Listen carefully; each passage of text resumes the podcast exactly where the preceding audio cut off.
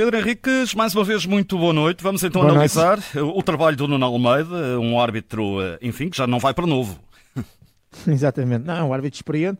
De antes terminámos aos 45, agora a lei permite ir um bocadinho mais além, ele já está com 48 anos, mas é um árbitro de grande experiência, é o segundo árbitro com mais jogos na Primeira Liga e para este tipo de jogos é o árbitro certo, obviamente. Muito bem, vamos então uh, começar. Praticamente não houve nada na primeira parte, a não ser aos 45 mais um, que é um cartão amarelo para o central do Boa Vista, o Shidozi.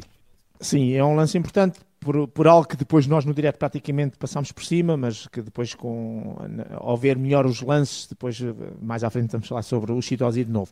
45 minutos mais um, Chitosi faz uma falta sobre o pote, é uma entrada fora de tempo, negligente, acaba por acertar em cheio no pé do jogador do Sporting que entretanto já tinha tocado na bola e esta entrada negligente valeu-lhe o cartão amarelo bem mostrado. Entretanto, cartão amarelo também aos 48, logo no início da segunda parte, para Tiago Moraes.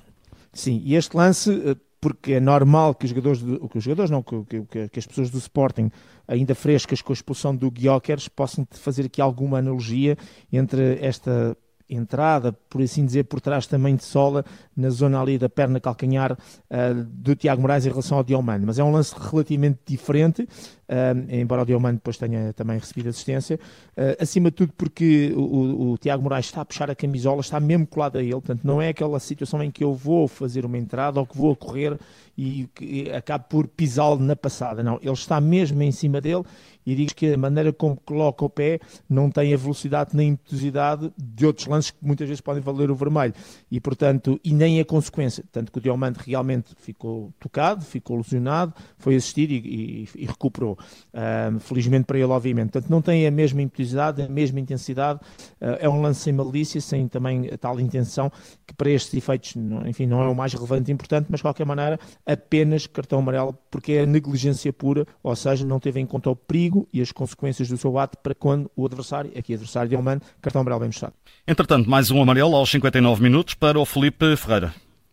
Sim, é o Felipe Ferreira uh, com o pé esquerdo, acaba por pontapear o pé direito do Geni, quando ele, no corredor direito, enfim, estava a sair da sua zona defensiva, embora houvesse mais jogadores pela frente, mas digamos que esta saída, esta saída em transição, um, o jogador do Boa Vista é muito negligente na maneira também como aborda o lance, acaba por pontapear lateralmente e o árbitro bem a mostrar o cartão amarelo.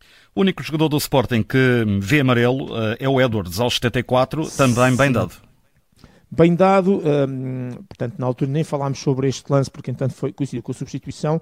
Penso que até foi o João Castro que disse que terá levado cartão amarelo por demora de tempo, mas não foi demora de tempo. Foi uma situação em que uh, o Edwards já ano passado tinha levado um cartão amarelo. Os jogadores, quando são substituídos, têm que sair pelo ponto mais próximo onde estão.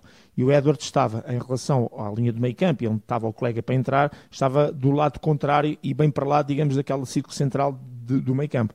E ele já o ano passado, numa situação muito parecida, até na posição em que estava, Uh, vem a passe e vem, atravessa o campo todo. E o árbitro terá chamado a atenção que ele tinha que ser pelo sítio mais próximo. Não sei se é uma questão de linguagem, se ele não percebe, se ele não sabe que tem que sair se ele não se importa de levar o cartão amarelo, não sei qual é a situação.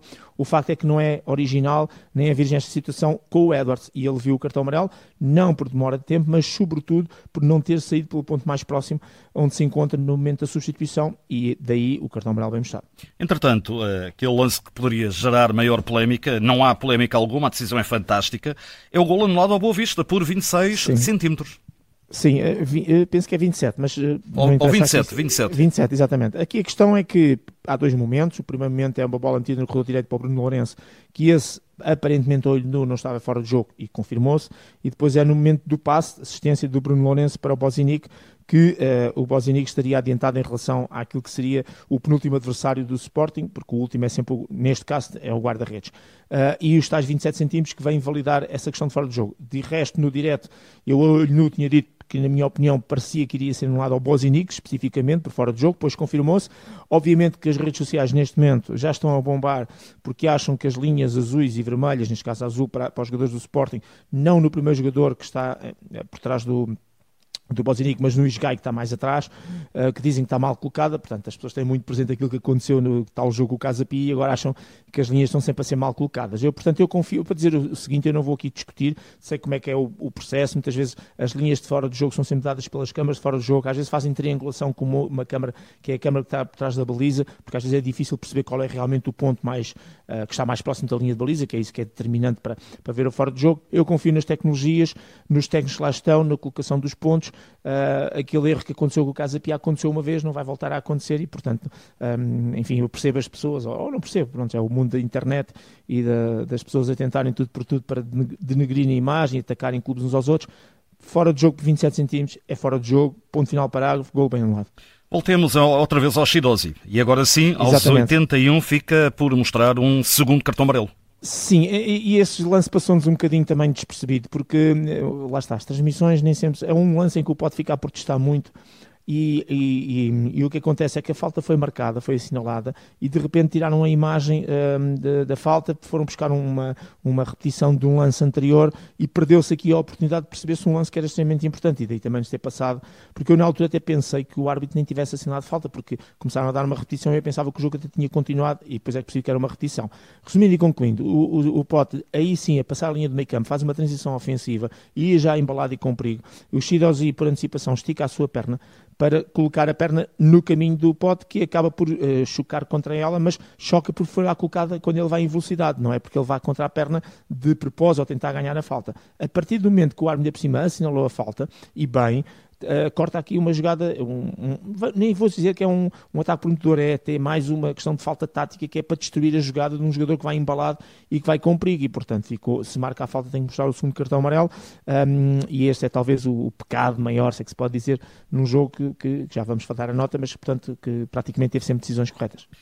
Finalmente, analisando o, o, segundo gol do Sporting, não há qualquer fora de jogo no início da, da jogada. Exato. É o Pedro Gonçalves que acaba depois por ir a finalizar, portanto a bola é metida no Pedro Gonçalves inicialmente que está à saída do seu meio campo, do meio campo adversário, já, portanto no meio campo adversário, corre uma série de metros, corre aqueles 50 metros até praticamente à linha de baliza e depois atira ao posto e depois a seguir a bola desenvolve-se e ele acaba depois por ir finalizar uh, no segundo gol e um, pareceu-nos também claramente que estava em jogo, mas de qualquer maneira, porque é um gol, é um gol determinante importante, depois também a cidade de futebol injetou o sinal e mostrou que o Pedro Gonçalves estava em jogo por 76 centímetros, portanto revela bem que estava bastante em jogo, também nos pareceu isso à primeira vista, e por isso o segundo gol do Sporting, na sua construção, é todo legal.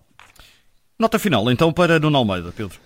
Eu, eu, vou dar nota 6, porque o jogo é de grande intensidade, de grande grau de dificuldade. Eh, se houvesse aqui uma questão de um 0-0 ou, ou, por um 0, uma coisa qualquer assim, eh, é lógico que a não expulsão do XOZ tinha aqui um, um impacto maior. Uh, mas acaba por ser uma expulsão não feita por um segundo cartão amarelo, um lance que acaba por perder impacto naquilo que é o desfecho do jogo, uma vez que o Sporting acabou por ganhar.